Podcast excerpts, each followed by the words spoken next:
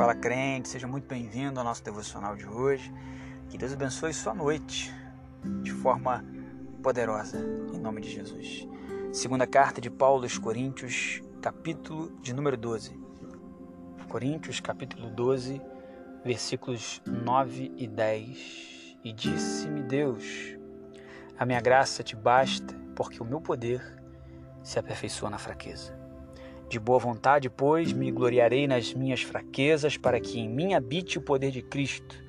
Pelo que sinto prazer nas fraquezas, nas injúrias, nas necessidades, nas perseguições, nas angústias, por amor de Cristo. Porque quando estou fraco, então sou forte. O que te torna forte? O que faz de você uma pessoa fraca?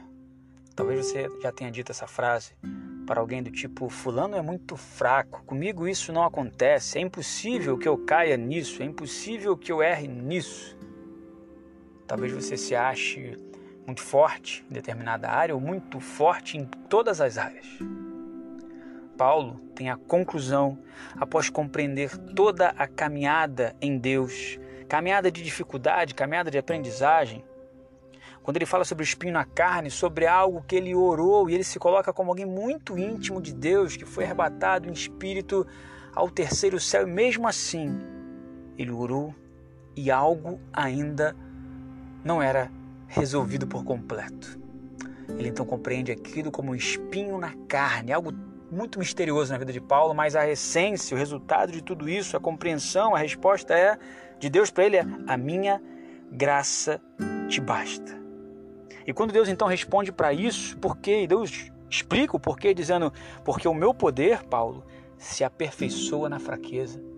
A conclusão do poder de Deus ser aperfeiçoado na nossa fraqueza é a frase final que nós lemos: Porque quando estou fraco, então eu estou forte.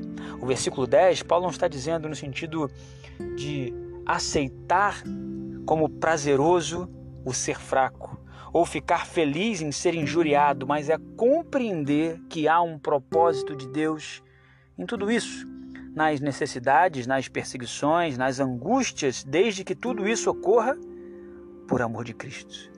E a conclusão então é: porque quando eu estou fraco, eu me sinto cada vez mais forte. Porque quando eu estou fraco, eu reconheço claramente a total necessidade que eu tenho de Deus. Quando eu estou fraco, eu oro mais. Quando eu estou fraco, eu leio mais Bíblia. Quando eu estou fraco, eu reconheço que eu dependo total e exclusivamente desse Deus único e verdadeiro.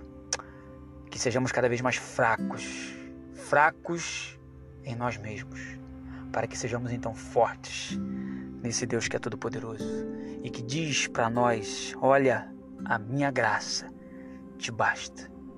O que tem bastado para você?